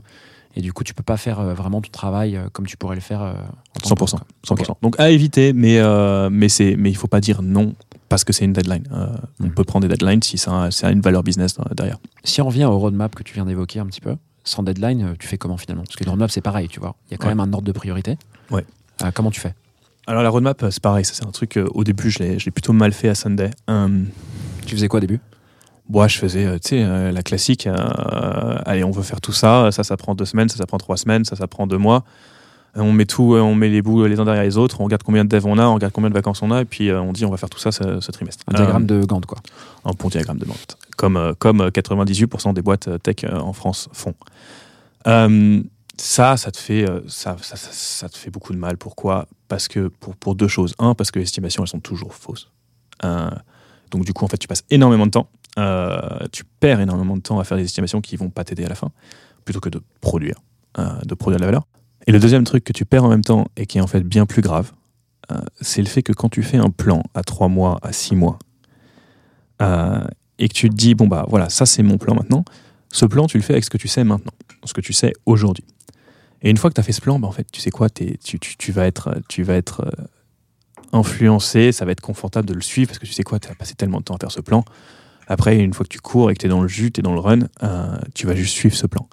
Et donc, du coup, tous les, tous les apprentissages que tu vas faire sur les trois prochains mois, les six prochains mois, ils vont pas aller dans ta roadmap. Puisque ta roadmap, euh, tu peux essayer de la modifier à la marge, mais ça va quand même t'influencer, ça va quand même rester là, etc. Tu auras promis des trucs, les, gens l'auront vu, les sales l'auront vu, ils auront commencé à se dire, bon, bah, ça, ça arrive bientôt. Euh, et donc, du coup, tu vas te retrouver coincé sur un plan que tu as fait il y a six mois, plutôt que de l'améliorer euh, en fonction des nouvelles priorités de ta boîte, en fonction des nouveaux clients, en fonction de, des nouvelles personnes qui sont rentrées, etc.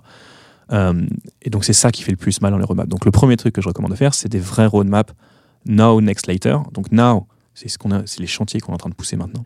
Next, c'est les, les chantiers qu'on pense pousser dès qu'on a de la place. Donc, dès qu'on a dégagé un now, hop, on en prend un dans On next. prend un next et on le met dans Now. Exactement. Euh, et ça, ça vit. Et ça, ça vit. Euh, pendant que je fais un truc sur Now, là, je me rends compte que les trucs, euh, les trucs que j'ai fait sur Now, ça a super bien marché. Bah, tu sais quoi? Tout en haut de Next, je vais rajouter une nouvelle carte pour continuer, pour faire une V2 de ce qu'on a fait, parce que ça, ça, a un impact de dingue sur notre business et on est super excité et on a envie de continuer.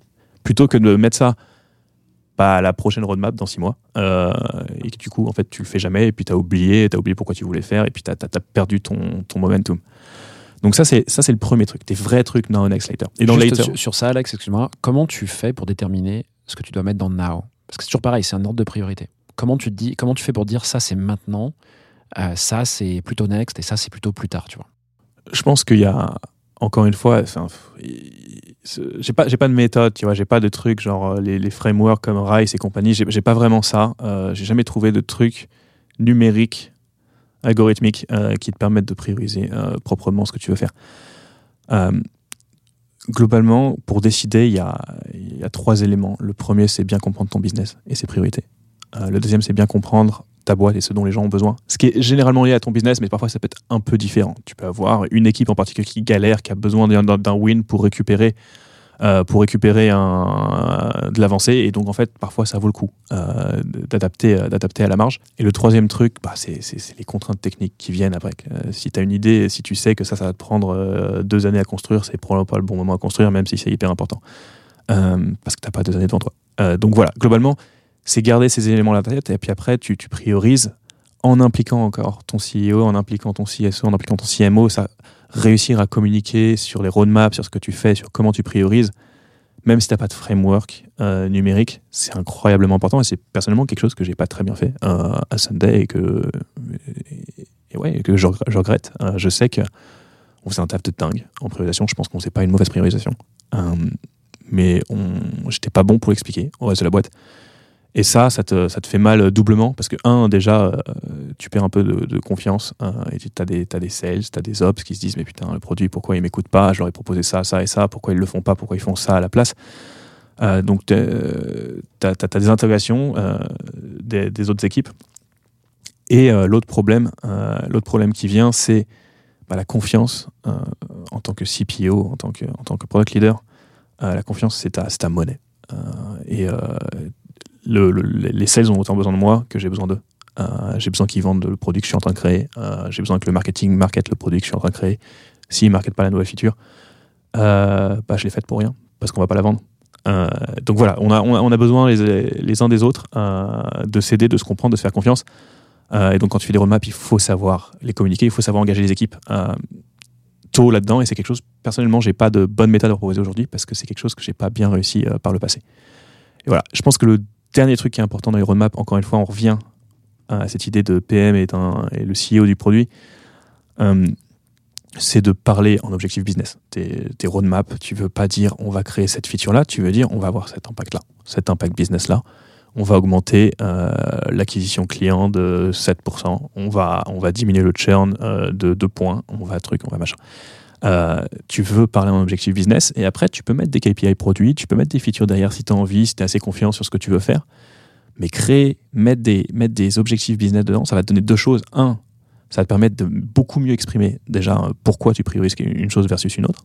Euh, deux, ça va, pouvoir, ça va te permettre de laisser le bon niveau de liberté à tes PM pour construire ce qui est important pour ton business. C'est-à-dire qu'en fait, si tu leur dis crée-moi cette feature-là pour répondre à un problème donné, euh, je sais pas, si on reparle par exemple de l'acquisition client et on se dit tu me fais euh, la démo V2. Ils font la démo V2 et puis euh, l'acquisition client n'a pas bougé. Ça faute à qui? Tu sais pas trop. en vrai, ils ont fait ce qu'on leur a demandé et puis ça n'a pas marché et puis point. Si tu leur dis je veux que l'acquisition client elle prenne 7 points, bah là, d'un seul coup, ton PM il est responsabilisé. Ta PM elle est responsabilisée. Elle va aller parler à la sales. Ils vont se mettre d'accord. Tiens, attends, je vois que tu as un problème sur l'acquisition, mais en fait, ton problème, c'est pas quand tu montes la démo. Ton problème, c'est quand tu commences à l'onboarder dans son environnement de test. Là, d'un seul coup, ça devient le bordel. Euh, une fois sur deux, la migration marche pas et, euh, et du coup, tu perds ton client. Et bah, tu sais quoi Je vais bosser sur, euh, sur l'onboarding. Et donc, ça te permet de faire des roadmaps qui sont pertinentes pour ton business, qui ont, un intérêt pour ton business. L'acquisition, c'est un problème. On veut faire de l'acquisition. On veut aider en produit à faire l'acquisition. Mais si tu sais pas encore comment régler ce problème-là, eh ben tu, tu, tu me donnes la responsabilité aux équipes produits d'aller comprendre euh, le problème et d'aller trouver eux-mêmes, euh, elles-mêmes, les, meilleurs moyens euh, de les régler. Et ça, ça, a énormément de valeur. Et après, rien t'empêche de, venir les aider, toi, en tant que CPO, de dire, OK, moi, je veux aussi faire des interviews, je veux aussi essayer de comprendre ce qui nous gêne dans l'acquisition, et, et on va se mettre d'accord ensemble sur, ensuite sur les features qu'on met dans, cette, dans cet objectif. Mais faire tes roadmaps en objectif business, moi, je trouve ça, je trouve ça incroyablement puissant, et pour rien au monde, j'ai envie de retourner en arrière. Et avec le recul, même si tu disais que tu n'avais pas trouvé de bonne solution, tu vois, un bon entre-deux pour que la roadmap soit efficacement communiquée dans la boîte, maintenant que tu t'es posé, que tu es sorti de Sunday et que tu as commencé un peu à documenter, tu vois, des choses que tu aurais pu mieux faire, tu saurais un petit peu, enfin, tu, tu saurais comment tu vois cette, cette collab sur la roadmap. Est-ce que peut-être que tu as pensé à, tu vois, un minimum d'interaction les, toutes les semaines, tous les mois pour la mettre à jour? Qui est-ce que tu mettrais dedans? Tu vois, comment ça se ferait? Je pense que la solution est probablement du côté de, du même côté que la continuous discovery euh, versus euh, l'exploration hardcore euh, de deux mois. C'est d'essayer d'impliquer les gens un peu au jour le jour, de créer des, points d'interaction, de pouvoir justifier sur certains points en particulier pourquoi on a arbitré de telle façon versus l'autre, de manière à ce que les gens voient une partie du travail. Il est impossible d'expliquer tous les choix de la roadmap à toutes les équipes. Tu vas perdre, tu passeras ta vie et tu vas rien faire. Mais leur montrer que globalement sur les deux trois grosses euh, interactions qu'ils ont avec toi, que leurs choix sont pris en compte, euh, que leurs demandes sont prises en compte, qu'elles sont écoutées, qu'elles sont traitées, euh, et qu'après il y, a- une logique derrière la priorisation. c'est quelque chose de fort. Donc voilà, moi j'entends des boîtes qui font des, des, product breakfast, j'entends des boîtes qui, qui font des workshops avec juste les leaders, avec toute la boîte. Je sais pas, je sais pas ce qui marche parce que je l'ai pas essayé, donc j'ai pas envie de donner de, de- conseils, mais je pense que ça, ça, ça va dans cette direction-là. Bon, écoute, tu feras des tests sur ta prochaine expérience et puis on revient dans deux ans euh, avec un peu plus de recul. Absolument. Si on revient un petit peu sur euh, ce fameux rythme que vous suiviez chez Sunday, qui était vraiment de l'hypercroissance, ce qu'on voit un petit peu moins en ce moment en 2024, comment tu vois euh, l'hypercroissance aujourd'hui? Est-ce que tu vois peut-être deux, trois challenges à évoquer qu'il faut pas louper quand une boîte est sur ce rythme-là, sur cette lancée? Euh, ouais, absolument. Je pense que le premier challenge, et moi je me suis loupé là-dessus, c'est quand tu quand en hyper croissance, ça va tellement vite. Euh, et la réalité, c'est qu'il y a beaucoup de moments où tu subis, où tu cours, tu cours, tu cours. Le premier truc qu'il faut pas louper, c'est pas tomber dans la, fa- la facilité de rester sur du superficiel. Quand tu es en startup et en scale-up, encore une fois, tu veux, tu veux massivement challenger euh, ce que tu fais, la façon dont tu le fais, de manière à trouver ton product market fit. Et un truc que j'ai fait à Sunday, euh, c'est que j'ai pas mal poussé. À un moment, on a, on a, on a mis des, des softwares d'analytics, Amplitude et compagnie. Et on a commencé à optimiser nos funnels et on avait des résultats de ouf. On arrivait à les optimiser tous les, toutes les semaines. On améliorait les trucs et c'était hyper excitant de voir les choses bouger euh, concrètement, quoi, euh, toutes les semaines. Et donc, on a fait beaucoup de ça.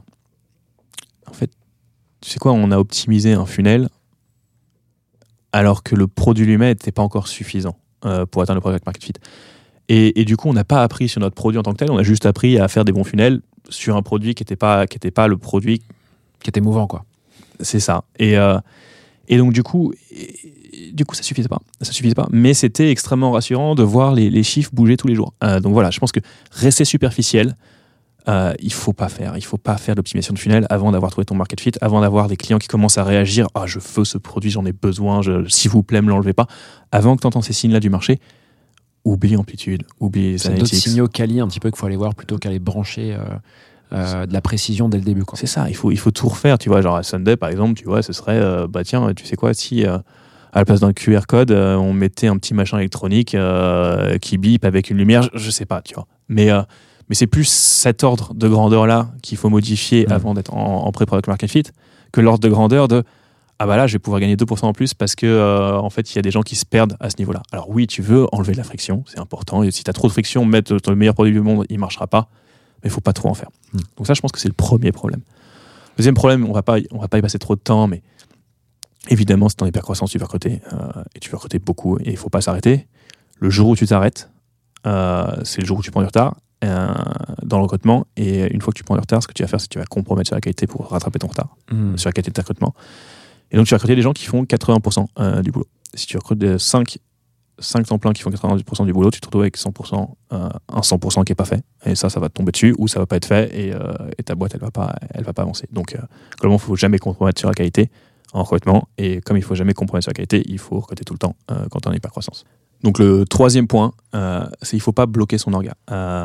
Qu'est-ce que ça veut dire bloquer son orga? C'est en gros, tes, équipes, elles sont structurées d'une certaine façon pour répondre à tes problèmes business tes problèmes business, ils, évoluent en permanence. Tes équipes, elles évoluent en permanence. T'as des nouvelles personnes qui rentrent, euh, parfois t'as des personnes qui sortent.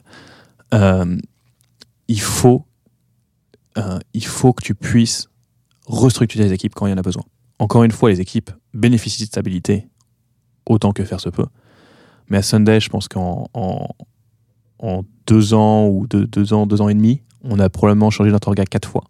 Donc complètement rechangé les équipes, comment elles travaillaient, etc. Euh, et à chaque fois, on a vu un boost de productivité massif euh, juste après. Quand tu Donc, dis changer l'orga, c'est quoi par exemple? Bah, C'est-à-dire qu'en fait, euh, un jour, on était structuré, par exemple, on avait, euh, on avait deux grands piliers, un pilier B2C et un pilier B2B. Euh, donc un qui était vraiment concentré sur restaurant, un qui était concentré sur, les, sur les clients finaux. Structuré par persona, si je comprends bien ça. en fait. Exactement. Euh, et le lendemain, euh, on était structuré par euh, les solutions qu'on offrait. Donc la solution de paiement, puis la solution de review, puis la solution de loyalty, puis la solution de truc. Dès qu'on est passé comme ça, on a, massivement accéléré. Et, et donc à chaque fois qu'on a restructuré notre orga, on a beaucoup accéléré. Donc ce que ça veut dire, c'est que même si on l'a fait quatre fois en deux ans, ça se trouve, on l'a même pas assez fait. On aurait même pu le faire encore plus. Bon, euh, je pense pas qu'il y, y a une limite aussi à combien de fois tu peux le faire Bien sûr. mais, euh, mais à chaque fois on en a bénéficié. Et donc il faut pas bloquer son organe. C'était quoi les signaux euh, qui te faisaient te dire faut changer là, c'est le bon moment et c'est vers ça qu'on va? Ça dépend un peu à des moments, mais tu peux avoir, tu peux avoir des équipes qui, qui sous-performent massivement et tu sais pas pourquoi, parce que l'attitude est bonne, euh, l'attitude est bonne, etc. Mais elles ont juste pas les bons problèmes, elles ont pas le, le- leur impact business est trop faible par rapport à la quantité de code qu'elles qu'elles mettent en prod. Donc c'est probablement qu'en fait elles sont mises sur un domaine. euh, bon après tu peux avoir des problèmes de performance bien évidemment, mais si tu penses que c'est pas un problème de performance euh, après ton audit, c'est peut-être qu'en fait juste le, le problème produit, le domaine produit que tu leur as donné, il est trop petit. Euh, il n'est pas assez important dans le business aujourd'hui. Ça peut être ça, ça peut être des équipes qui se tirent la bourre. Euh, parce que euh, ça peut être deux de, de façons de faire. Si tu peux avoir un trou dans la raquette et personne ne veut prendre le problème, ou l'inverse, euh, les deux personnes veulent prendre le problème. Ça peut être voilà, ça peut être des signes comme Ok, ça. hyper intéressant. Donc je t'ai, coupé sur ton troisième point, je crois. Non, c'était fini. On a, on a fini. Bloquer son orga, faut pas bloquer son orga, c'est une bêtise en Ok. hypercroissance. Bon, de- dans toutes les boîtes d'ailleurs, mais en- encore plus en hypercroissance où globalement tout bouge tout le temps. Et donc ton orga doit bouger pour répondre à ses besoins. Tu parlais justement de, de tu vois, d'adapter l'orga en fonction de signaux que tu as vus. Tu as parlé de tension un petit peu entre les équipes. tu as parlé de- du fait que bah, certains euh, se sentent un petit peu limités en termes de périmètre. Comment tu fais pour euh, adapter euh, l'orga produit et tech euh, en fonction, tu vois, de plein de paramètres, dont la croissance de la boîte, ton contexte de boîte actuel? Comment Ouais. tu fais pour, pour, pour faire ça? Il y, a, il y a quelques gros principes, hein, ils, sont, ils sont principalement pas de moi d'ailleurs. Il y a un bouquin qui est très bon là-dessus qui s'appelle Team Topologies, euh, que je recommande. Euh, mais en gros, il y a quelques gros principes qu'on peut suivre. Et après, il faut, encore une fois, il faut vraiment s'adapter au contexte de sa boîte. Euh, toutes les boîtes sont différentes, toutes les, les individus sont différents. il faut s'adapter. Donc, le, premier principe qui est important, c'est le, principe d'autonomie et d'indépendance de chacune des équipes. euh, de chacune des équipes. Ça, en gros, ce que ça veut dire, c'est qu'il faut que chaque équipe puisse avancer sans avoir à attendre une autre équipe. Euh, donc notamment, ça, ça a des implications tech. Il faut que tes, tes stacks techniques soient suffisamment séparés pour que les équipes puissent avancer et mettre en production sans l'un dans l'autre. Euh, mais il faut ça aussi des implications produits. Il faut que les domaines produits soient suffisamment préparés, euh, séparés euh, pour, pour, garantir justement cette indépendance de chacune des équipes. Moi, je fais un truc, je vais pas demain casser ta solution pour, pour ta persona à toi, par exemple. Et puis ça a aussi des implications en termes de seniorité. Tu peux pas avoir que des juniors dans une équipe et que des seniors dans une autre, parce que du coup, sinon, l'équipe de juniors va en permanence dépendre des seniors pour créer des solutions un peu plus poussées, un peu plus, un peu plus complexes. Donc ça, je pense que c'est le premier principe, c'est le plus important, c'est garantir l'autonomie, l'indépendance des équipes. Euh, le deuxième principe que je mettrais, c'est laisser aux équipes le choix de leur méthode de delivery. Euh, ça, c'est assez contre-intuitif. Encore une fois, si on revient à l'esprit fordien, c'est quoi? C'est l'esprit fordien, c'est de se dire bon bah, je vais trouver le meilleur process de delivery. Le meilleur process de delivery, c'est créer un ticket sur Jira, euh, pousser le ticket de euh, idée à in pipeline, de in pipeline à to do, de to do à truc machin, etc. Euh, et ce process-là sera le process parfait. On va l'améliorer au fur et à mesure du temps, et puis toutes les équipes vont suivre. Euh, le problème que tu as avec ça, c'est que tu as des équipes qui ont des problèmes et des façons de fonctionner qui doivent être très différentes. Par exemple, à Sunday, on avait une équipe qui était chargée des intégrations, donc qui travaillait avec, euh, des partenaires, euh, qui faisait ces intégrations avec ses partenaires. euh, et donc, du coup, tu as, des process assez longs euh, qui dépendent pas que de toi, euh, sur lesquels tu as envie de. euh, envie d'avoir euh, beaucoup de, contrôle qualité, etc. Et au contraire, tu avais des équipes qui étaient purement internes à Sunday, par exemple, l'équipe concentrée sur le serveur. Voilà, comment on fait pour que le serveur, le produit soit meilleur pour notre serveur. Et donc là, ça dépend beaucoup plus de toi. Par contre, tu as beaucoup plus d'interaction et de recherche sur comment on fait plaisir au serveur. Ces équipes-là n'ont aucune raison de vouloir fonctionner de la même manière en delivery. Et donc, si tu commences à leur imposer des process, euh, tu vas forcément rendre l'une des deux pas contente, et probablement les deux. Euh, et tu vas les ralentir. Donc, en fait, il faut leur laisser la main. Si elles veulent bosser sur Jira, elles bossent sur Jira. Si elles veulent bosser sur Trello, elles bossent sur Trello. Si elles veulent juste parler et rien écrire, euh, tant que ça te dérange pas, tant que ça te pose pas de problème dans ta communication, bah, laisse-les faire. Laisse-les faire. Et je pense que ça, c'est, une, un, un contrôle qu'il faut vraiment savoir lâcher. On vous laisse gérer votre delivery. Donc, le troisième principe important, c'est, euh, le fait de ne pas avoir de trou dans la raquette. Donc, ça, c'est un peu la contrepartie de dire euh, il faut que les équipes soient indépendantes, euh, il faut qu'elles soient indépendantes, mais il ne faut pas non plus qu'il y ait des problèmes euh, qui soient adressés par aucune, des- équipes. Et donc ça, non seulement, ça doit être très clair au sein des équipes, mais ça doit être très clair pour l'ensemble de la boîte. Tu veux que le dernier, le sales le plus junior, tu veux que le sales le plus junior de la, de la boîte, qui est arrivé il y, a, un mois, il sache très bien, tiens, j'ai tel problème, je vais demander à telle personne, à tel PM, de m'aider sur ce problème-là. Donc ça, ça doit être hyper important. Et puis après, le dernier, euh, c'est un mélange de deux trucs. Pas bloquer son orga, encore une fois.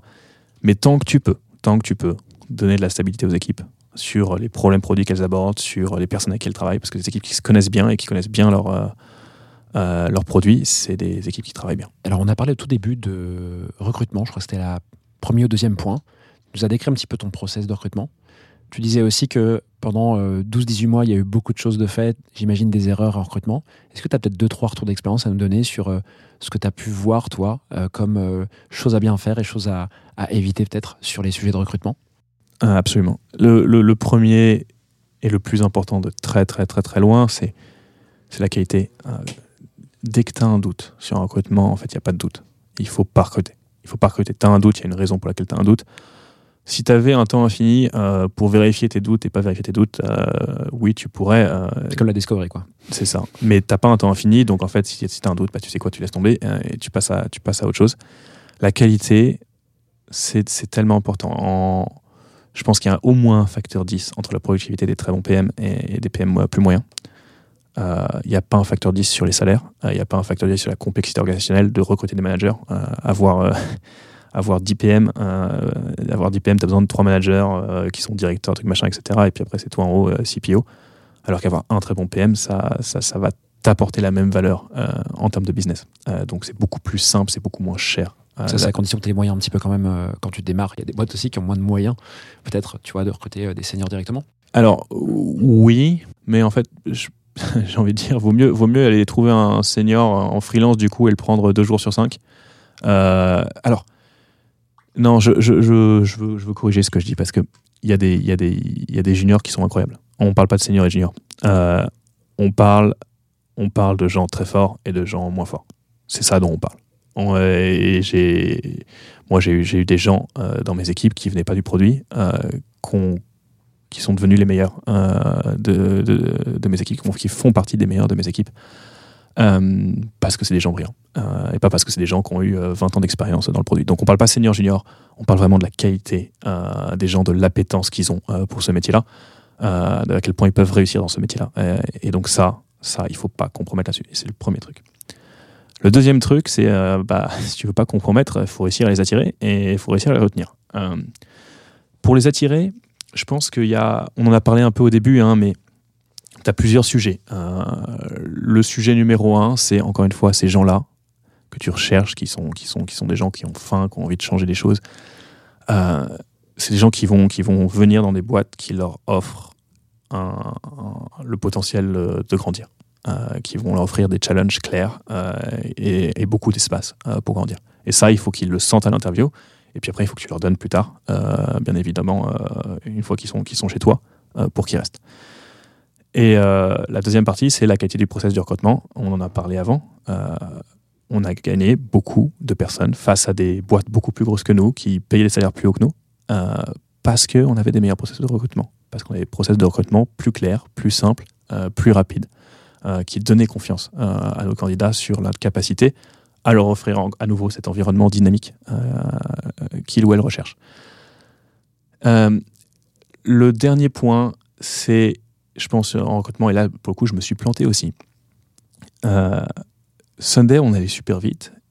Sunday, c'est une fusée. Euh, et ce que je me suis dit, bah, pour une fusée, je veux recruter que des fusées. Donc, que des gars ou des filles qui ont super faim, euh, qui vont à fond la caisse, qui veulent tout changer tous les matins. Euh, et c'est ce que j'ai fait. J'ai recruté que des gens comme ça. et puis, au bout de, au bout de 3-4 mois, euh, j'étais en vacances. Et puis, euh, j'ai deux de mes, directeurs produits qui m'appellent. Et qui me font, euh, en gros, qu'ils ne pouvaient pas se mettre d'accord sur un truc. Euh, ils avaient deux idées différentes de comment avancer sur un sujet. Euh, ils ne pouvaient pas se mettre d'accord. Et donc, ils avaient besoin de, que j'intervienne. Euh, et puis bon, euh, en vacances, j'aime mettre en vacances. Euh, mais bon, c'était pas si grave. Les deux avaient plutôt des bons arguments. On a tranché et puis on a avancé. Et au fur et à mesure, ça, ça a continué. On avait tout le temps, tout le temps, tout le temps des frictions avec des gens qui voulaient tout changer, tout en permanence. Et les, gens pouvaient plus se blairer. Euh, enfin, plus se blairer. Non, c'était un grand terme. Ça, ça, se passait bien, mais t'avais de plus en plus de tension euh, dans l'équipe. Et ça, ça s'est calmé quand j'ai commencé à recruter. On a commencé à recruter un nouveau type de profil qui sont des rocks. Euh, donc pas les versus les fusées. Euh, donc les rocks, c'est qui? Sont des, PM généralement un peu plus expérimentés, même si tu peux avoir tous les âges, Euh, mais généralement avec un peu plus d'expérience, qui adorent ce qu'ils font, qui se sentent au bon endroit euh, dans la hiérarchie, dans leur boulot, dans leurs problèmes, etc., qui le font très très bien, mais qui remettent pas tout en cause tous les jours. Euh, et avoir ces gens-là dans une organisation, ça te stabilise Plus énormément. quoi. Mm, Ils sont plus posés. Et, et, euh, et je pense pas qu'il faille que ces gens-là. Je ne pense pas. Mais de la même manière, il ne faut pas que des fusées. Il faut, il faut un équilibre. Je pense que cet équilibre varie en fonction des entreprises. Mais même dans une entreprise qui va aussi vite que Sunday, globalement, ça, commence à très bien se passer une fois qu'on avait au moins 40% de rock. Euh, donc je pense que toutes les boîtes bénéficient de ces, de ces gens-là qui sont, qui, sont, qui sont plus posés, euh, qui sont plus, quelque part, moins insatisfaits. Je pense que ça, ça a une valeur hein, d'être, insatisfait parce que ça, ça génère de la curiosité, ça génère euh, du challenge, etc. Mais tu veux pas que des insatisfaits dans ton Mmh. équipe. Tu as besoin de gens qui sont un peu plus, euh, un peu plus posés. Quand on t'entend, Alex, et on va finir sur ce point, globalement, Sunday, tu vois, ça a été une aventure qui a été hyper rapide. Il y a eu beaucoup de succès. Et c'est vrai qu'à t'entendre, euh, tu vois, tout va très vite. On a l'impression qu'il y a eu une succession de choses qui sont très bien, euh, très bien finies, qui ont très bien continué également. Est-ce que dans l'eau, il y a eu un échec que tu pourrais peut-être nous décrire? Un truc, euh, tu vois, qui. pas qui te pèse, mais un truc qui vraiment qui t'est resté à l'esprit où tu te dis, ouais, ça, vraiment, on aurait pu mieux faire? Ouais, il y en a, il y en a clairement plus d'un. hein. On, a parlé un petit peu avant de- d'amener les autres équipes dans les roadmaps, etc., de créer de la confiance. C'est quelque chose sur lequel j'ai pas été au top. Euh, mais là, s'il m'en reste un gros, euh, j'ai été une quiche, euh, une quiche finie pour euh, pour faire, euh, pour créer une stratégie, euh, une stratégie, une vision produit. J'ai pas réussi. Euh, j'ai pas réussi. J'ai pas réussi pendant trois ans. euh, Et je pense que Victor Hugo, à la fin, était, il était désespéré. Genre, mais putain, mais pourquoi il n'y arrive pas? Euh, Je pense qu'il y a, rétrospectivement, il y a plusieurs raisons pour lesquelles j'y arrivais pas. Euh, la première, c'était vraiment que j'ai jamais mis suffisamment de temps dessus. On était dans le rush Sunday en permanence. Euh, et donc parfois, tu sais quoi, Victor me disait Alex, on n'a toujours pas de vision pour lui, on n'a toujours pas de strat, euh, quand est-ce qu'on en a une? Et donc je m'étais ok, allez, mercredi après-midi, j'enlève tous mes meetings et puis en 4 heures, je fais une strat euh, pour ça. Ouais. Euh, c'est un peu couillon euh, de penser comme ça. C'est un peu, c'est un peu junior aussi hein, euh, de ma part d'avoir fait ça. En fait, une strat produit, c'est quoi? C'est d'aller répondre à- aux problèmes de ton entreprise, aux problèmes business de ton entreprise, d'aller répondre aux problèmes de tes clients, euh, d'aller répondre aux problèmes de tes, fournisseurs, de ton écosystème, etc. Euh, et, de, réussir à trouver le chemin qui va naviguer ça de, la manière la plus intelligente qui soit. Ça, tu peux pas le faire en 4 heures. Euh, parce que tu as besoin d'aller parler à tes clients, parce que tu as besoin d'aller parler à tes fournisseurs, parce que tu as besoin d'aller parler à ton head of sales, parce que tu as besoin d'aller parler au marketing, etc. Aucune chance de faire ça rapidement. Euh, tu as besoin d'y passer beaucoup de temps. Et, donc, en fait, tout, tout essaie de faire une stratégie et allez, mercredi, j'ai fini, euh, et vouer à l'échec. Euh, et je pense, que, je pense que ça mérite vraiment de se poser de se dire, OK, comment je vais créer ma stratégie? Quels sont les gros points que j'ai envie d'identifier? Qu'est-ce que j'ai envie de comprendre sur mon écosystème? Qu'est-ce que j'ai envie de comprendre euh, sur mon équipe, sur nos problèmes business, avant de pouvoir élaborer une stratégie?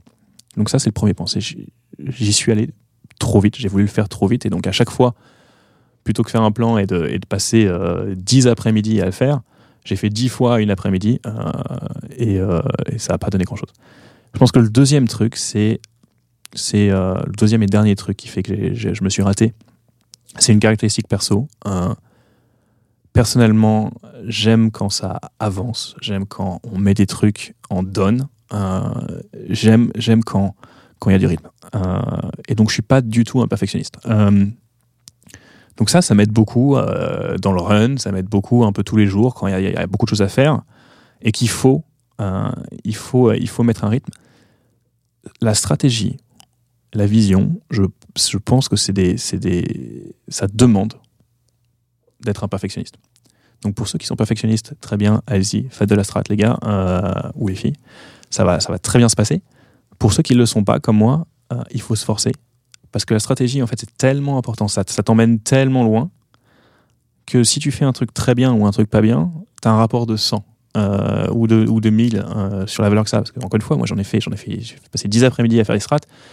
Euh, ça a servi à rien. Ça servait à rien du tout. Si j'avais passé euh, 10 après-midi à faire une strat, euh, bah, tu sais quoi, peut-être qu'on aurait compris des trucs de plus, peut-être qu'on aurait bougé plus vite euh, vers, euh, vers des choses plus intelligentes. Et on aurait eu beaucoup, beaucoup, beaucoup plus d'impact. Donc, pour tous ceux qui ne sont pas perfectionnistes, il faut se forcer sur la strat, il faut faire les choses bien, il faut prendre le temps, parce que c'est pas facile, parce que c'est un exercice qui demande, qui demande une attention à 100%. Trop bien. Eh ben écoute Alex, je crois que notre épisode touche à sa fin. Est-ce que tu as un petit mot à faire passer avant qu'on boucle?